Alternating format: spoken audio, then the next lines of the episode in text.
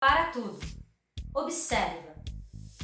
O primeiro passo para uma comunicação não violenta que você deve saber é torne-se um observador. Já parou para pensar em quantos julgamentos a nossa mente faz antes da gente realmente saber o que está acontecendo? Cada pessoa pode ter uma interpretação diferente sobre um fato observado. Ou seja, são essas diferenças que, se mal interpretadas, podem causar grandes conflitos.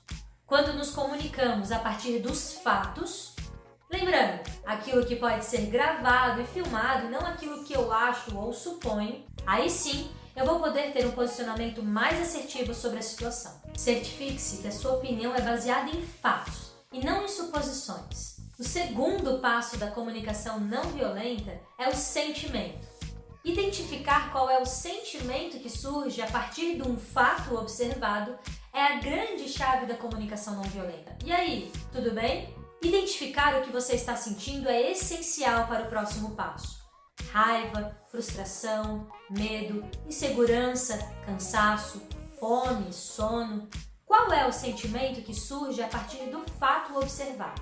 O terceiro passo para uma comunicação não violenta é muito importante. Identifique a necessidade. Lembra o sentimento que você identificou no passo anterior? Pois ele é o mensageiro de que alguma necessidade está ou não sendo atendida.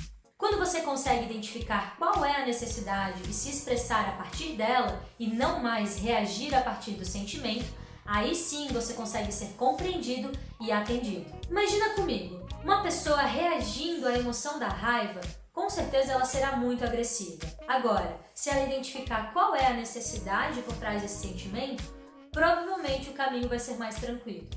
Sabendo qual é a sua necessidade, você poderá encontrar mais fácil uma solução. Aí nós chegamos ao quarto passo da comunicação não violenta: o pedido. Quando você já identificou qual é a sua necessidade e não precisa mais reagir às suas emoções, fica muito mais fácil de você comunicar isso para os outros. Esperar que o outro resolva aquilo que eu preciso pode ser um grande gatilho para conflitos. Imagina comigo, você está se sentindo indisposto e de repente alguém chega no seu espaço fazendo muito barulho. Pode ser que a sua reação seja agressiva.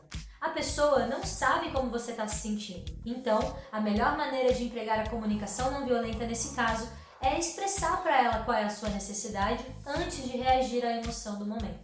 Recapitulando: primeiro, torne-se um observador, não julgue e não faça suposições. Depois, identifique como você se sente dentro dessa situação.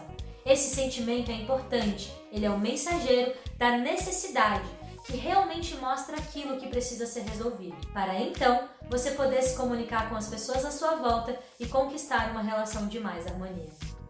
Agora, como tudo na vida, não adianta ter só a teoria.